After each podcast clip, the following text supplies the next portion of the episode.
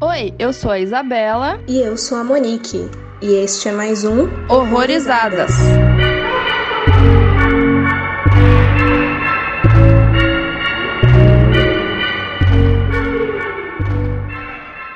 Sejam bem-vindos a mais um Horrorizadas e hoje a gente vai falar de um filme de 2012 chamado I Am a Ghost, que o título já pode sugerir aí do que, que se trata, né? Ele não recebeu tradução oficial aqui pro Brasil, até onde eu vi, mas ele vai envolver terror, suspense e drama, com direção e roteiro do A.P. Mendonça. E para conversar com a gente aqui hoje tá o Klaus, amigo de Podosfera também e de uns grupos do Facebook, né? Muito bem-vindo, Klaus. Oi, galera. Klaus aqui muito obrigado pelo convite aí. Tava querendo um tempo participar aqui. Eu sou lá do Horror no Ar, é um podcast feito de fãs para fãs. E fora isso, eu também tô lá no Letterboxd como Danny Fenton. E temos um grupo lá no Facebook, O Estranho Mundo do Horror, que tá meio morto, mas pelo menos é um lugar da hora, assim. Tem bastante recomendação maneira lá também. Sim. E falando um pouco do filme, né? Vou falar aqui a sinopse. É sobre a Emily. Ela é um espírito perturbado que assombra a sua própria casa todos os dias, perguntando por que ela não pode ir embora. Aí, com a ajuda da Silvia, uma clarividente contratada para livrar a casa dos espíritos, Emily é forçada em uma relação de paciente-terapeuta, revelando mistérios perturbadores sobre seu passado que podem ajudá-la a seguir em frente para o próximo lugar. E, por enquanto, sem spoiler, o que que achamos do filme? Então, é, fui ver ele hoje, né, pra eu estar com ele mais fresco na memória. E eu gostei demais. Eu sou suspeito pra falar que eu sou bastante fã desses filmes slow burn, sabe? Principalmente de fantasma, que eu acho que combina muito esses dois elementos. E eu gostei bastante. Ainda mais que é um filme bem curto, né? Uma hora e 16 aí. Qualquer filme com menos de uma hora e meia é bom, sabe?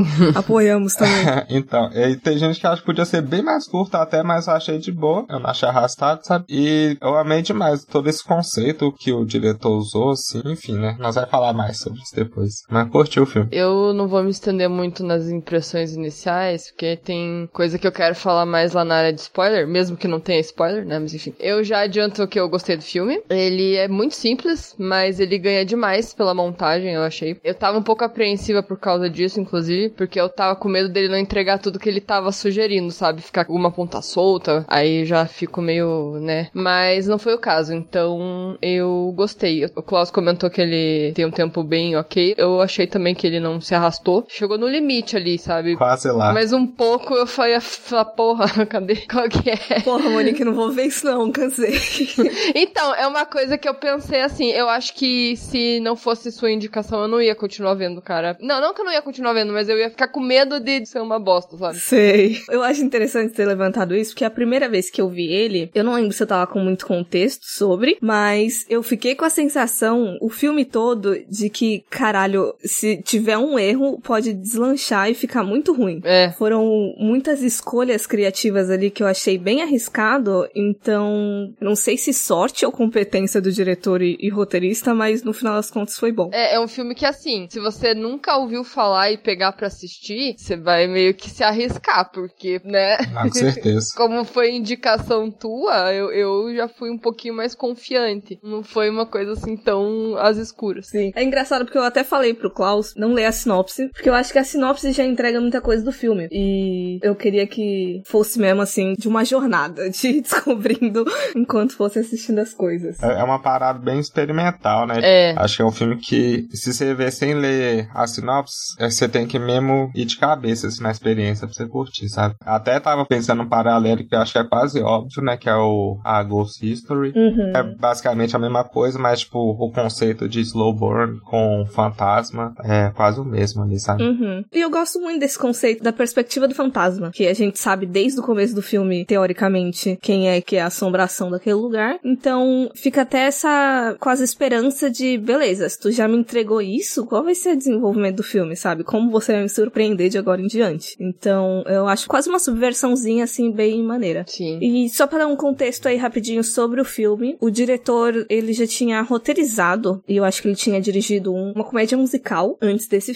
filme. E como fã de terror, ele queria saber se ia conseguir fazer de fato um filme de terror ou se só ia ser aquela relação mesmo de consumo, sem produzir nada. E aí o filme foi filmado inteiramente sete dias, o filme mais barato que o diretor fez também. E teve bastante influência, de acordo com ele, com The Shine, para variar. Quando não é The Shine é o bebê de Rosemary, né? Isso. Uhum. Ah, e ele comenta também do Picnic at Hanging Rock, de 75. E eu vi também que ele pegou muita referência no The Hounds, né? No livro, principalmente. Isso. Eu não vi e nem li, então eu não, não conheço tanto. Você viu ou, ou leu alguma coisa, Klaus? Eu vi o The Hounds dos anos 60, que a atmosfera é bem pesada, assim, bem atmosférica, acho que hoje em dia chamariam de pós-terror, né? E também foi inspirado num livro, né? De uma série da Netflix. Eu não cheguei a ver, não, sabe? Porque eu não sou muito fã do diretor, assim. Sei. Você viu, não viu, Isa? Não, eu vi a série, eu vi. Eu gostei, eu gostei. Você falou que foi o filme mais barato desse, sabe o quanto que ele gastou? Eu dei uma olhadinha rápida, eu acho que foi quase uns 10 mil, sabe? Dólares, assim. É, é, pouco. Outra coisa interessante que eu vi também é que ele mesmo fez a trilha sonora, que é muito boa, aliás, acho que é uma das melhores coisas do filme. É interessante. Talvez ele tenha só pago a locação da casa. Isso se não foi de um familiar, né? pois é, né? Mas o aqui casa maneiro. Eu acho que a casa é um hotel que ele usou, que eu tava vendo uns links lá que vocês me passaram, eu acho que foi um hotel. Então eu acho que ele não pagou quase nada, na real. É, eu lembro que em alguma entrevista que eu tinha visto, ele fala que como o filme foi quase de um homem só, porque ele fez muito da parte técnica, e a gente também não tem muito ator, né? Então realmente deve ter sido muito barato fazer esse filme. Totalmente. Deve ter sido bem legal também, né? Sim, sim, sim.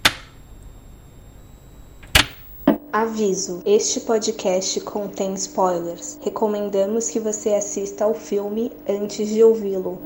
Um requisito básico pra fazer esse filme é saber fritar ovo. Que é basicamente o que ela faz só. Eu fiquei pensando, cara, a história de um fantasma que come o pão com ovo o dia inteiro. é um pão bem esquisito aquilo ali. Fermentação natural. Tava muito chique aquele pão. Pão de rico. Aparentemente eu vi que todo filme dele ele coloca uma cena com ovo, porque ele gosta muito de ovo e ele acha o ato de fazer e comer ovo uma atividade muito rotineira. Não, eu me identifiquei com essa fantasma, porque eu como ovo todo dia também. Ah, eu não sou muito fã, não, mas eu achei bem bonito mesmo, fazendo ovo assim, pô, profissional. Poético. Eu quase comecei a pegar uma viagem que o ovo representava as duas partes delas, assim, sabe? Caralho. Nossa, é sempre dois. Faz, faz sentido. É, ué. O ovo também tem todo aquele negócio do núcleo também, de ter alguma coisa dentro. Então pode fazer sentido aí, quem Meu sabe. Deus, gente, vocês foram longe. Eu só falei, nossa, que ovo bonito, comeria fácil esse ovo.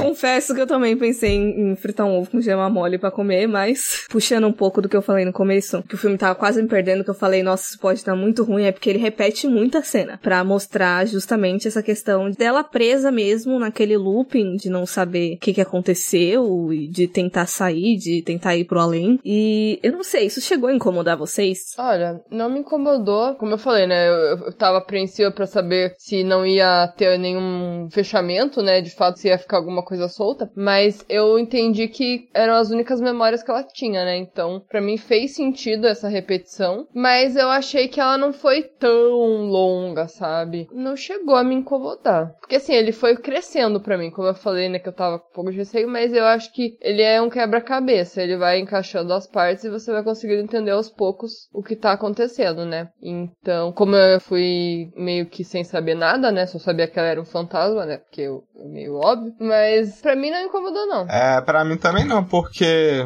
eu já de primeira, assim, eu já embarquei, sabe, na viagem, assim, aí foi de boa. Aí acho que o filme começa a ficar mais intenso, né? Mais caótico, assim. Aí até faz sentido essas repetições e tal, mas que nem a Isa falou mais cedo, mais uns minutos, assim, eu acho que ia ficar cansativo, sabe? Acho que ele parou na hora certa, assim. Eu, eu li gente falando que o filme podia ser um curta e tal, mas acho que ficou na medida certa. Dependendo do país, acho que 70 minutos já é considerado curta, né? Então. Talvez média também, né? Ah, é, também. Disso da repetição, eu acho que me incomodou mais, não necessariamente no começo. Se bem que no começo não tem tanta repetição, é mais uma introdução ali da rotina, né? Até que ela fala a primeira vez com a clarividente, com a médium. E aí, eu acho que eu fiquei agoniada quando começa a repetir de novo, mas mais por curiosidade do que por encheção de saco. Tipo, eu queria saber a resolução logo, porque aquela primeira conversa dela com a Silvia me pegou, eu falei, caralho, quero saber, sabe? Desenvolve isso logo, pelo amor de Deus. Eu estou curiosa. Mas assistindo na segunda segunda vez pra gente gravar, daí eu senti que eu adentrei mais, assim, nessa repetição, nessa questão das memórias, de ficar revivendo a mesma coisa de novo, de novo, de novo. O bom é que eles também dão uma mudada no ângulo da repetição também, né? Tem hora que muda, então isso dá uma variada. Pra mim, não. Acho que foi isso que também me ajudou a não, não ficar de saco cheio. Tipo, ah, isso de novo. Mas eu acho que foi no, no limite, sabe? Pra mim, pelo menos, não atrapalhou. Mas é o que você falou, a curiosidade tava batendo pra desenvolver logo. É. E também a edição do filme, né? Ela meio que ajuda a não cansar também, né? Essa repetição. Achei bem inventiva, assim, o jeito que ele divide a tela umas horas, assim, sabe? Aí ele muda o formato da tela, assim,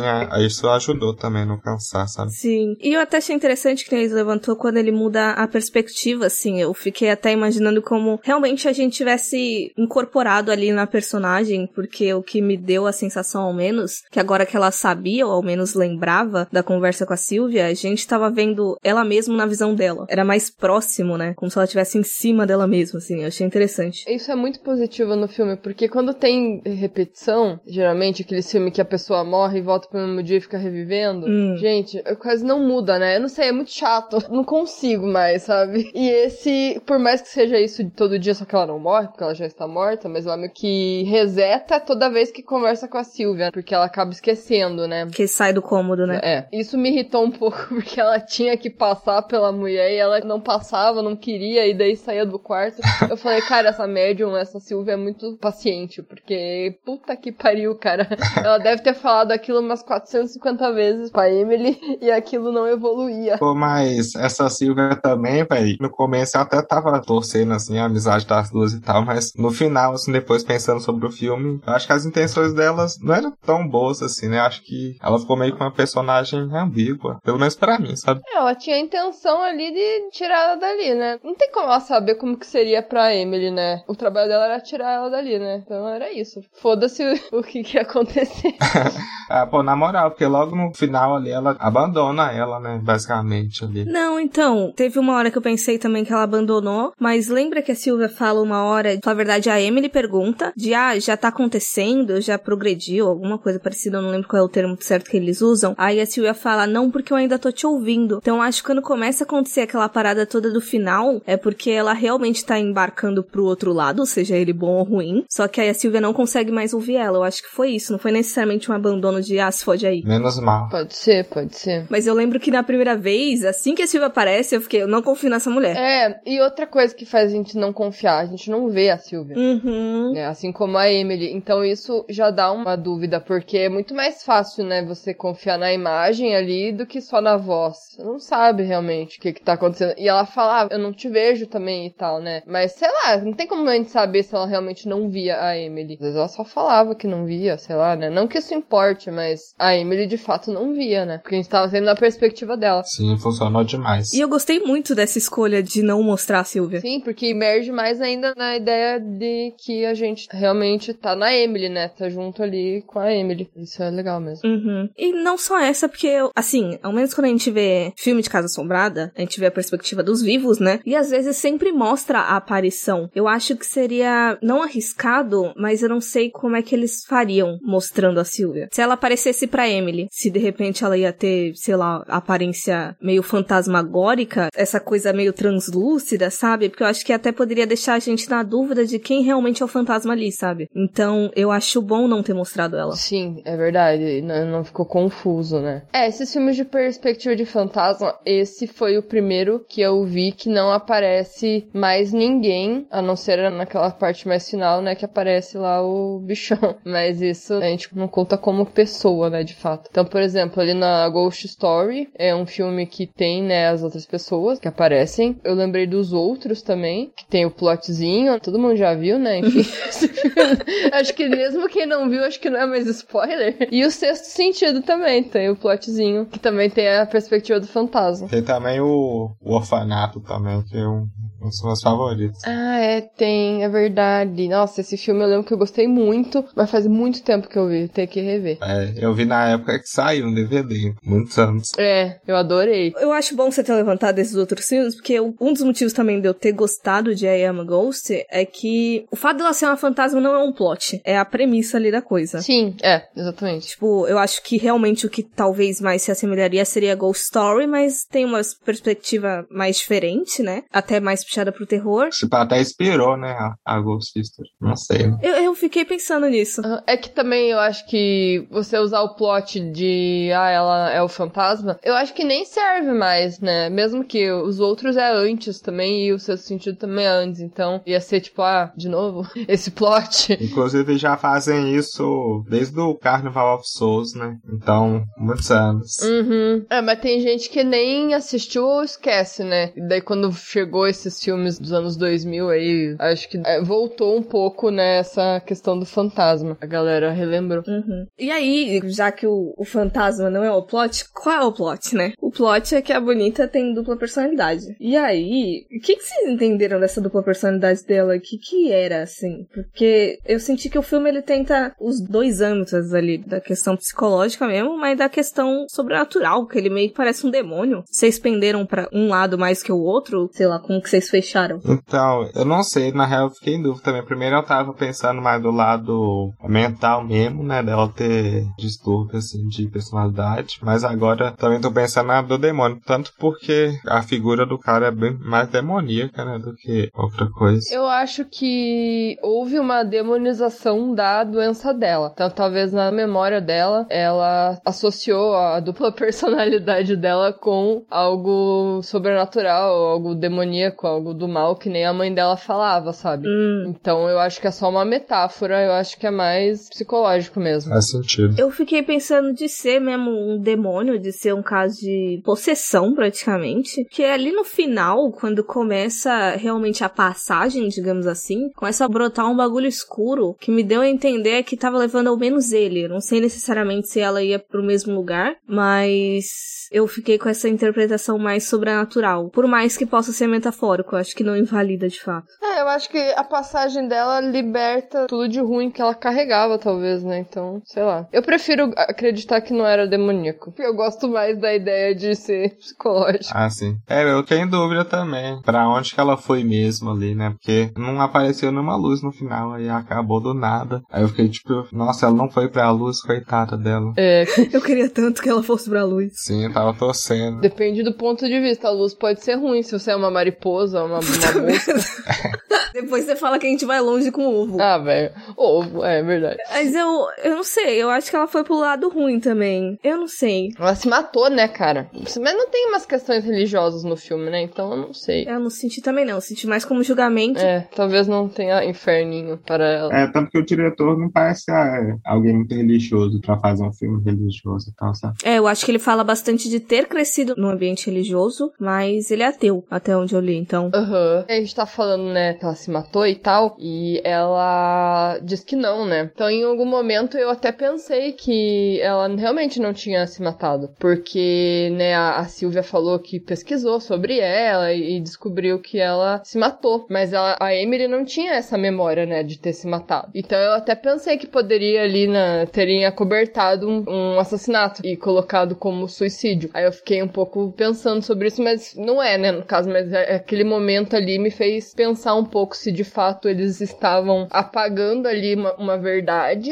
ou se realmente era aquilo. É, é possível. É que eu acho que seria difícil explicar também. Como ela foi abandonada, não sei se todo mundo ali ao redor sabia da situação dela. Acho que não tinha nem exame de DNA na época também. É, né? Então, por isso mesmo, tipo, ah, vamos falar aqui que ela se matou e foda-se, sabe? Vamos pôr aqui nas investigações que ela se matou e. Que, né? É muito difícil mesmo você saber o que aconteceu com uma pessoa, sei lá quantos anos atrás. Por isso que eu fiquei com essa pontinha de dúvida só naquele momento da conversa, né? Mas depois a gente vê que o filme não vai pra esse lado. Né? Sim. Ele mostra a verdade. Também dá pra ver ela interagir um pouco, né, com uma pessoa. Naquela cena que ela tá vendo só a luz, aí parece que ela recebe um eletrochoque. Parece que foi isso, né? Aí pode ter alguma coisa a ver com isso também. Aham. Eu fiquei pensando muito nessa cena, que eu tinha esquecido. Sei lá, de repente, de algum procedimento médico que ela tenha feito, isso partindo da visão de que foi um demônio, de ter ajudado ele ganhar mais força, ou então ter se soltado dela, ou sei lá. É, agora vocês falaram desse negócio do eletrochoque. Ela pode ter feito realmente esse procedimento, porque a mãe dela não era uma pessoa que aceitava muito, né? Sei lá. Ela pode ter se sujeitado ali a alguma coisa. Naquela época eles tratavam loucura, né? Com lobotomia. Não foi o caso dela, não foi lobotomizada, mas era nesse nível, né? Então. Não era uma época muito boa para você ter problemas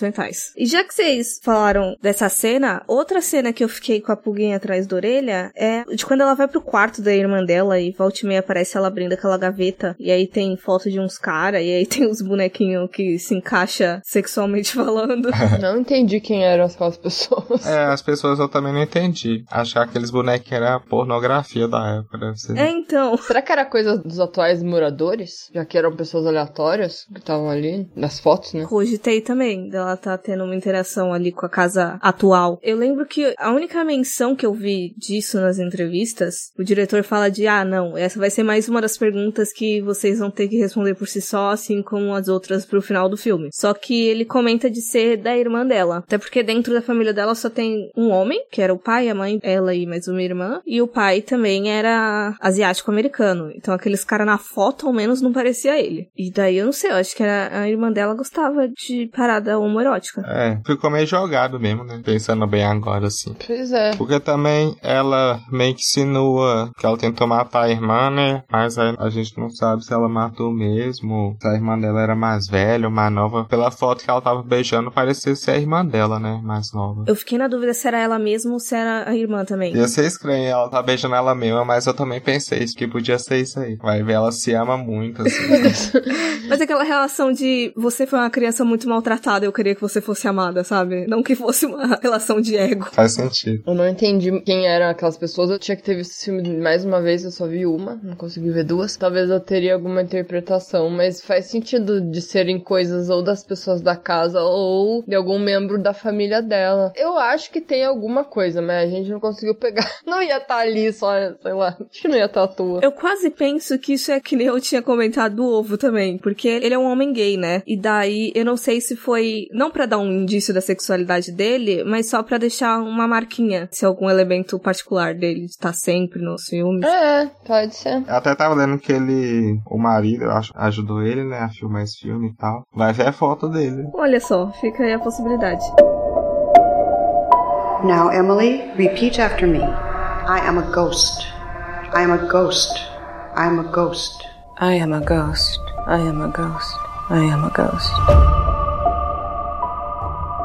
E assim, eu fiquei na dúvida naquela cena que a Emily passa no corredor, com a vassoura e o balde, e ela escuta só ela falando nada, a palavra nada. E ela olha pro lado. Anything, né? Que ela fala em inglês. Aham, uh -huh, anything. Aí ela olha pro lado. E isso fica aparecendo várias vezes. Aí, como eu sabia que ela era um fantasma, eu pensei, nossa, ela viu outra pessoa que não deveria estar ali. Era um vivo, né? Uma pessoa viva, no caso. Mas não era isso. Ela meio que se vê, né? Só que isso ficou estranho porque porque a própria Clarividente fala que não era possível isso acontecer. Aí eu fiquei pensando, como que ela conseguiu ver ela mesma naquela cena? Ou será que ela só sentiu alguma coisa ali ou só escutou? Mas ela parece que viu mesmo, né? Não sei, achei estranho aquilo. Na minha cabeça, acho meio que rolou um bug no espaço-tempo, se pá. Eu lembrei muito de um, um outro filme, talvez seja Interestelar, que não é um filme que eu gosto, ou Hora de Aventura, não sei. Mas essa coisa da pessoa tá, tipo, em algum lugar do tempo, até que ela abre a porta assim da casa e ela tá no nada, assim. Aí sei lá, porque a, a câmera meio que tem um efeito de imagem que tá balançando assim. Aí não sei, né? Pode ser que aconteceu isso, assim. É muita viagem, mas. Né? Sabe o que eu cogitei? É que assim, tem uma hora que a gente tem a perspectiva da Emily que falou anything. E aí eu lembro que a Emily até tampa a boca assim. E aí ela tá vendo ela, assim, bem na frente dela, com uma cara meio bem esquisita, quase assustadora, amedrontadora. Eu cogitei que fosse um dos momentos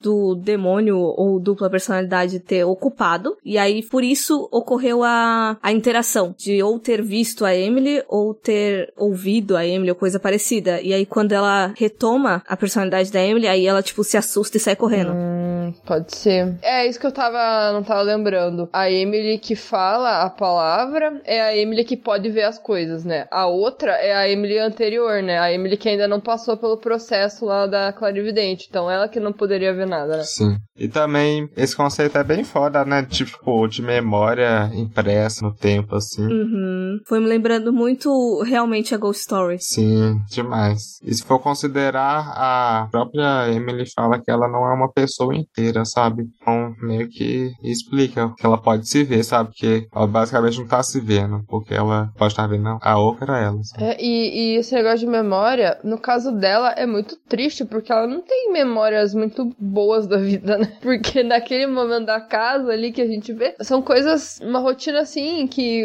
acho que a gente pode dizer que a gente tá vivendo agora, sabe? Porque ela sozinha na casa, né? E fazendo aquelas coisas de rotina, mas ela não revive, entre aspas, uma memória boa. Porque ela não tem uma memória boa, porque ela falou que a família dela era uma merda e ela sempre teve dificuldade de se dar bem com eles e tal. Então, acho que as partes menos piores da vida dela são aquelas. Então, acho que é por isso que ela lembra daquilo, sei lá. Uhum. Porque pra ela aquilo é uma memória boa, talvez. Porque é tranquilo, né? Até certo ponto ali, algumas coisas ali que acontecem. Tirando, claro, aquela parte que ela fura a própria mão. Sim, não. É agonia. Não é o ápice da vida dela, eu acho. É, o ápice da vida dela é fritar um ovo ali de boa. Tadinha. Que dó. Um dos filmes também que foram ressignificados por causa da pandemia, porque realmente é uma rotina muito parecida. Eu até dei uma risadinha na hora que ela vai comprar as coisas. E aí ela para na frente do espelho, assim, que é bem perto da porta, e coloca o chapeuzinho, arruma o cabelo e aí sai. É literalmente minha rotina colocando a máscara, arrumando o cabelo e saindo na porta. É até a mesma localização daqui de casa. Eu falei, gente, isso é tão isolamento social. cara, é muito, cara. Eu me identifiquei muito com ela, né? Eu que moro sozinha me identifiquei demais. Porque, falei nesses tempos aí, eu tô vivendo no looping, né? Infinito. É a mesma coisa diariamente. Sair pra ir no mercado, poucas interações e comer ovo de manhã. ovo com pão. Um pão com ovo e é isso, cara. Cortar a própria mão acontece. É, acontece acidentes culinários, né? De vez em quando também. O pior dessa cena é que parece faca de manteiga, né? Que nessas com ponta. Então ela deve ter batido muito forte ali pra furar. Nossa, assim, eu fiquei pensando, gente, como você furou sua mão com uma faca sem ponta, mas realmente, impacto. Tem uma coisa que nós não falamos muito que é sobre o. Nós falamos um pouco, né, do demônio, mas o que, que vocês acharam da maquiagem dele, assim, toda a performance dele, tá? Achei. Tipo, não foi assustador, mas é bem interessante, né? Não é uma parada zoada, assim, até meio teatral. Eu achei sinistrão ele, gostei. Acho que ele era grandão, assim, daí não tinha olho, achei interessante. E era pelado. É verdade. Eu não esperava por no frontal. Também não. É, outra coisa que eu ia falar dele, do cara, assim, alguns momentos ele conseguiu me assustar, jump scare falando, sabe? Teve uns, uns jump scarezinhos ali, então eu gostei. E foi meio intenso, né? Porque a gente tava naquele suspense de aparecer alguma coisa, porque eu, pelo menos, tava com a esperança, porque ela falou alguma coisa de que ela morreu por conta de um cara cinza que não parecia um ser humano e não tinha olhos. Aí eu pensei, hum, será que vai aparecer? Só que eu acho que ia ser mais legal se ele fosse careca, não sei porquê. Ia ficar sinistro. Eu acho que ia ficar mais legal, mas enfim. Eu achei esquisito o cabelinho dele também. Não é o cabelo que eu espero de um demônio. Demônio com cabelo é um pensamento bem estranho. Devia ter a franja. Me lembrou de Justin Bieber, fase ápice de Justin Bieber. Ah, tem o Little Nick do Adam Sandler. É um demônio com franja. Nossa, sim! Nossa, eu acho que se inspiraram nele, cara. Tô falando aqui.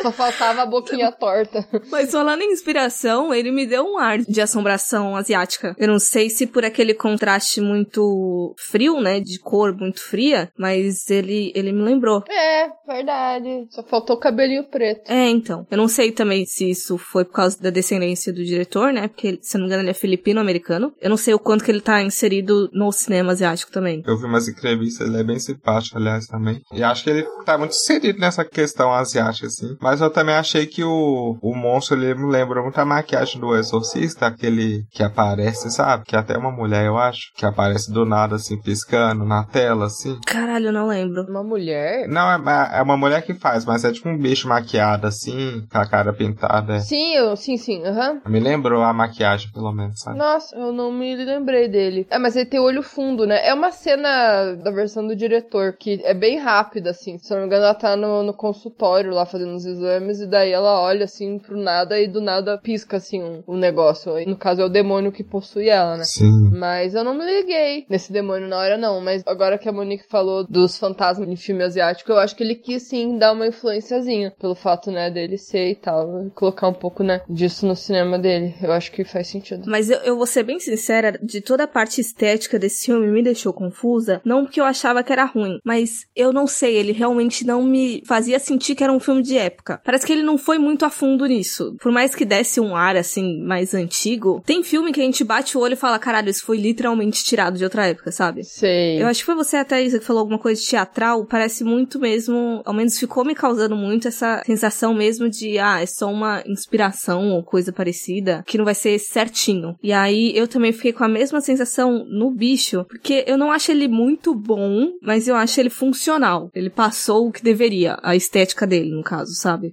Como quase a porra do filme todo, assim, causou em mim. É, eu gostei do bicho, mas não achei assim. É que é complicado, eu não, eu não sei o que eu tava esperando. Ela descreveu bem ele, então eu acho que não tem como você imaginar muito diferente do que ela descreveu, sabe? Então eu acho que a performance ajuda, mas eu acho que aquele efeito que apareceu na cara dele, que às vezes ficava maior, não sei, aquilo eu achei meio tosco, acho que é desnecessário. Tinha umas horas que distorcia um pouco, assim, né? Ele fez um efeitozinho pra dar uma distorcida que eu achei meio tosco. Poderia ter tirado até isso. Mas esse negócio que você falou de filme de época, realmente, eu não sei o que que é. Se é o jeito dela falar, eu não sei. A roupa, óbvio, o figurino era todo de época, mas talvez o cabelo. Acho que é o jeito dela falar, sabe? A forma que ela conversa, assim. É, também tô achando. Porque a casa totalmente decorada com móveis antigos, tudo antigo ali, não tinha nada ali que me dissesse que não, mas acho que também tem a questão do estilo da filmagem também. Pode ser que eles tenham tentado emular, mas não ficou muito bom, né? Porque é, os cantos da tela eram redondinhos, né? É, lembrar aquelas fotos. Sim, foto antiga. Uhum. Eu Não sei, alguma coisa realmente não me fez entrar tanto na época do filme. E ele grita baixo orçamento também. Eu acho que a gente eleva muita coisa por causa disso. Ah, sim. Totalmente. Pô, eu procurei foto do bicho aqui pra ver, né? E realmente o olho dele, né? É meio estranho se encarar muito, sabe? Por muito tempo.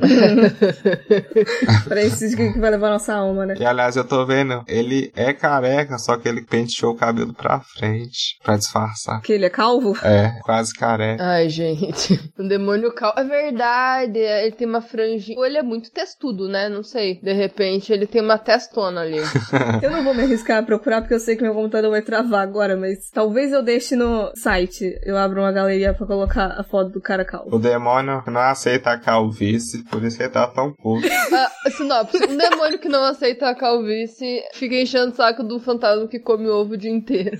Pronto, melhor sinopse. Ai, gente, não. Ouvintes, pelo amor, levem o filme a sério, por mais que a gente esteja fazendo piada, porque ele é bom. Ai, ai, é bom sim. Mas é, tem coisa que a gente parar demais pra pensar, realmente. Mas eu gostei muito daquela cena em que ele realmente ataca ela. E aí tem uma hora que ela tá olhando pra cima e o olho dela todo fica branco assim. Eu falei, gente. É a capa do filme. É, pôster muito foda, inclusive. Sim. Inclusive, eu acho que foi isso que chamou minha atenção pra assistir. Foi esse pôster, Vir. É, e o pôster, ele emula muito, né, aquelas fotos que a gente procurava na internet de fantasma tosco. Assombrados.com. Isso, assustador.com. Medo B. Medo B, é, exato. E no começo do filme tem uma foto, né, que aparece. A introdução do filme é aquelas fotos tiradas de, sei lá, Polaroid, sei lá o que, ou mais antigo ainda que isso, e que aparece ali o, a menina na escada, né? Eu gostei bastante. Uhum. O que me lembrou esse pôster foi daquela época de tirar foto de gente morta. É, pós-mortem, né? É verdade. Inclusive tem uma foto nesses negocinho que tinha antigamente de colocar no olho, tipo binóculo, pra ver foto. Ah, sei. Aí tem uma foto nesse negócio no filme que tem uma mulher com olho branco também, sabe? Eu não sei se essa era a mãe dela, eu fiquei na dúvida. É mesmo, eu lembro que me deu a dúvida nessa segunda vez que eu vi. Porque ela já tava morta, né? No caso, na foto. É, mas é que é doido porque eu acho que é numa parte do filme também que tá rolando muita coisa esquisita e aí não dá meio que pra confiar se ela tá vendo coisa real ou não, não sei. Se é só a interpretação dela, que eu acho que é depois daquela parte que ela vê tudo escuro, ou depois ou antes até, eu acho. Uhum. Uma coisa que eu pensei aqui, por que será que o, o bichão ele vinha lá de cima, né? Porque ela tinha medo daquela escada, né? Ela ficava olhando, não subia. É, ela tinha. É criar uma consultam, né? Eu acho que era isso de memória reprimida mesmo. Que nem aquele. Eu estou pensando em acabar com tudo, não? É assim? É, acho que é, estou pensando em acabar com tudo. Daí tem todo um rolê também, só que naquele caso é o porão. E aí tem muito essa parte significativa de memória reprimida, de deixar lá, de não querer acessar aquela parte das memórias dela. Eu interpretei como isso mesmo. É, pode ser, pode ser. Que tinha todo aquele bagulho de que a mãe dela queria deixar ela lá, não é? Eu não lembro qual era a justificativa. A mãe dela ameaçava, né, que ia deixar ela presa lá no sótão, mas ela fala que ela nunca deixou presa, mas acho que meio que esse sótão representa, né, tipo, o subconsciente dela, sei lá, e parece que o monstro tá ela presa lá, até porque tem umas cenas que dá pra ouvir um barulho vindo de cima da casa, aí eu achei até foda que ele saiu do nada, assim, eu não tava nem esperando. É, exatamente. Eu pensei que ele ia vir de lá, eu tava com as expectativas porque toda hora tinha barulho, toda hora ela olhava com aquela cara de medo, aí eu, eu tava esperando, na verdade. Uhum. O que eu acho bom desse filme é que parece que ele acerta o timing de tudo. Como a gente falou do negócio da repetição da cena. Ele sabe exatamente quando parar para não ficar cansativo. Eu acho que ele mostra também determinadas coisas, a montagem mesmo do filme, para instigar e aí ele induz mais o desenvolvimento e aí de repente, sei lá, parece que se ele errasse segundos, minutos, desandava tudo. Esse filme me deixa muito confusa. Sim, o trabalho de montagem ficou muito foda. Acho que foi isso que ganhou, né? Que a história poderia ter sido contada de outro jeito, né? Mas eu acho que ele escolheu o jeito mais interessante, né? De passar a ideia. E assim, quando ela acaba toda vez descobrindo que ela é um fantasma, que ela meio que esquece, né? Que ela é um fantasma. Vocês não acharam que ela de início aceitou muito rápido? Porque você tá de boa e uma voz começa a com você e falar que você é um fantasma. Tipo, ia me falar assim, vai tomar no seu cu, eu não sou não. Sai daqui.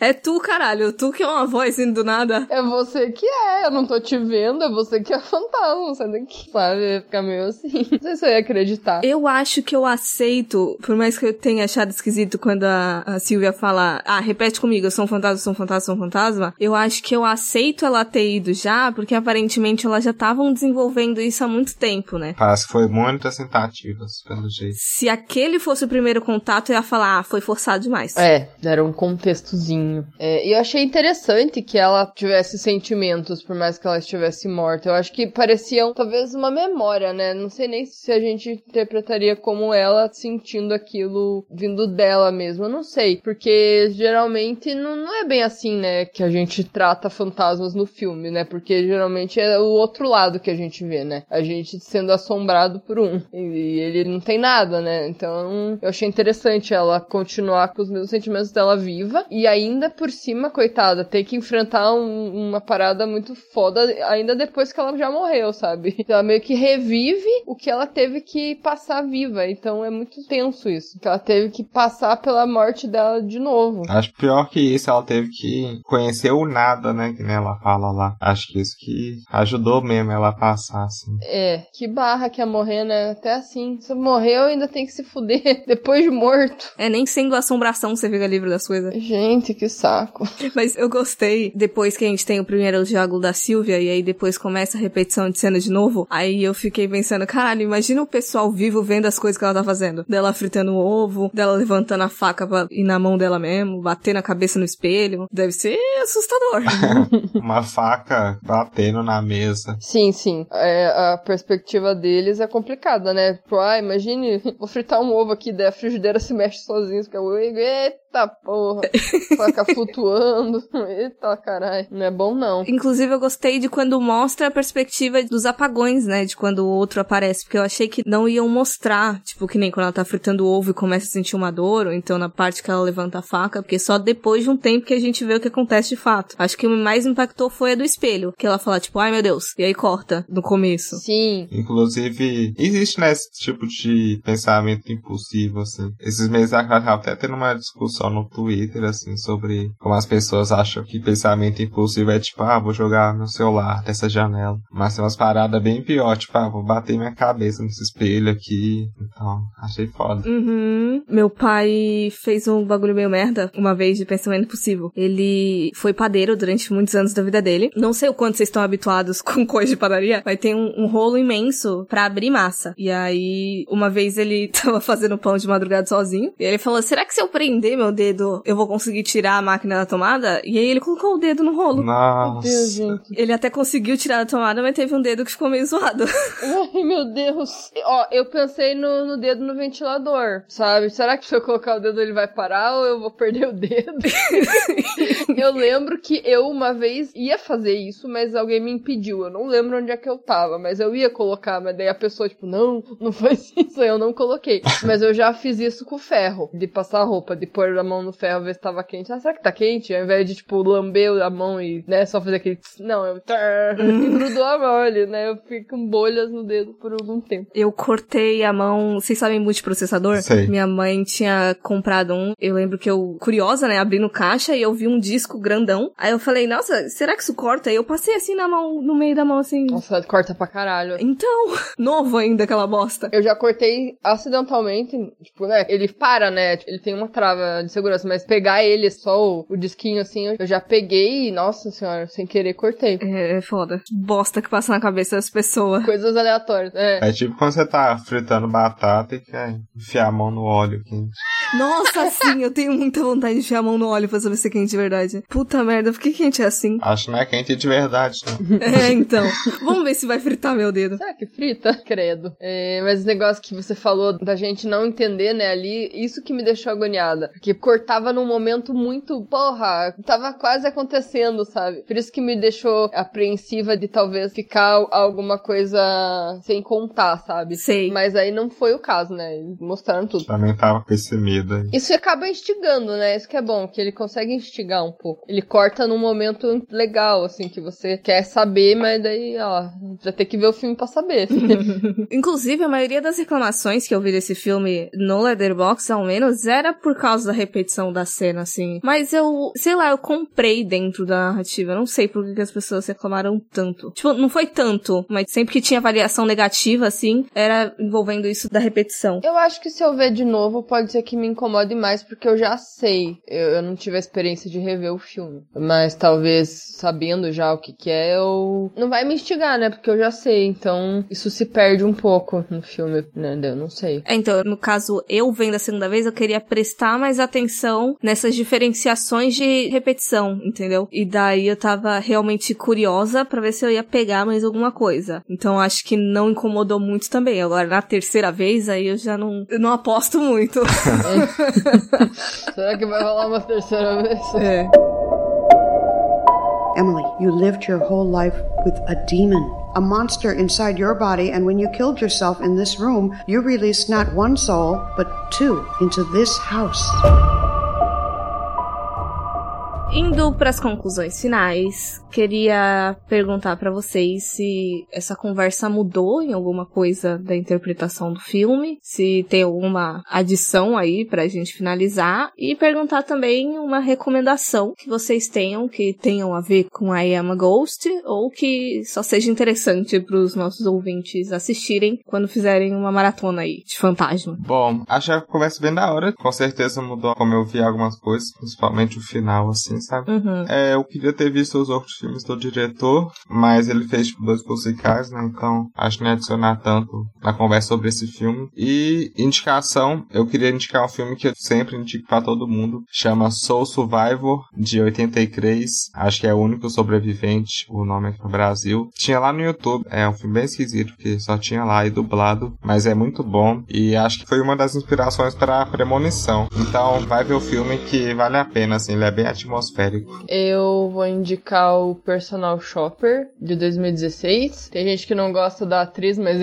enfim, né? Gostos. É a Kirsten Stewart, lá, a menina do Crepúsculo. Ela faz a personagem principal. Não é um filme sobre perspectiva de fantasma, mas ela consegue sentir o irmão dela que morreu, o irmão gêmeo dela. Ele morre de um problema no coração, que ela também tem, e ela sofre, né, com a morte dele, e para aliviar sua dor, ela usa as habilidades como médium e tenta conectar-se com ele, né? Mas daí começa a acontecer umas coisas meio erradas. Mas é interessante o filme, ele é um filme de fantasma, né? Então tem tudo a ver com o que estamos falando aí, mas não é perspectiva do fantasma em si. E ele tá para alugar no YouTube só, não está mais no catálogo da Netflix. Uhum. O que eu vou indicar é o A Ghost Waits. Ele não é muito bem da perspectiva do fantasma, porque o protagonista em si, ele é um rapaz chamado Jack, mas qual é o rolê? O Jack ele vai consertar uma casa, porque ele mexe com reforma em meio à, à venda, assim, quando alguém vai vender uma casa e tal, aí contratam lá a equipe dele. E daí ele vai sozinho para organizar essa casa, só que aí ele conhece a Muriel, que no caso ela é uma agente espectral que tem a missão aí, a tarefa de assombrar essa casa, a vida toda, ou após vida toda. E aí eles deveriam teoricamente ser inimigos, mas eles acabam fascinados um pelo outro e eventualmente se apaixonam. Eu tenho um, um receio com o final desse filme, mas eu acho interessante pela premissa dele mesmo. E assim, a gente vê o fantasma de uma forma bem, não necessariamente humanizada, mas a gente tá ciente que ele tá ali, que ele existe e tudo mais, então isso me lembrou I Am a Ghost também. E aproveitar aí um projeto recente do diretor é o Bitter Melon de 2018, que eu não sei se ele vai full pro terror, porque eu não assisti. Eu também não lembro se eu achei lugar para assistir, mas ele vai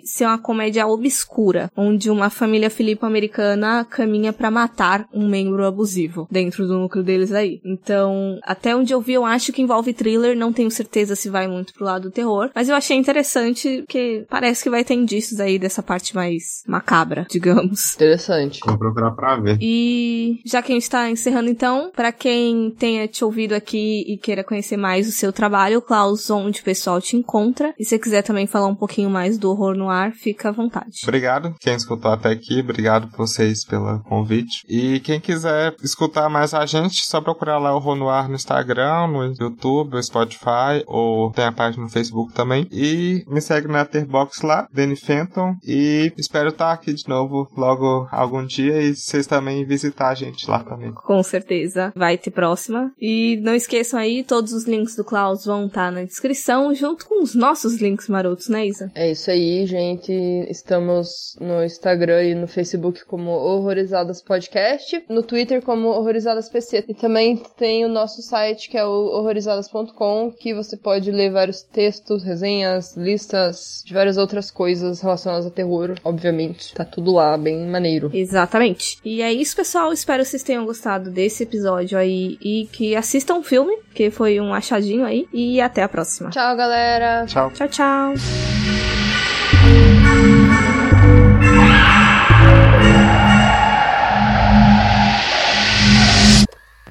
É, ela associou a dupla personalidade. Na,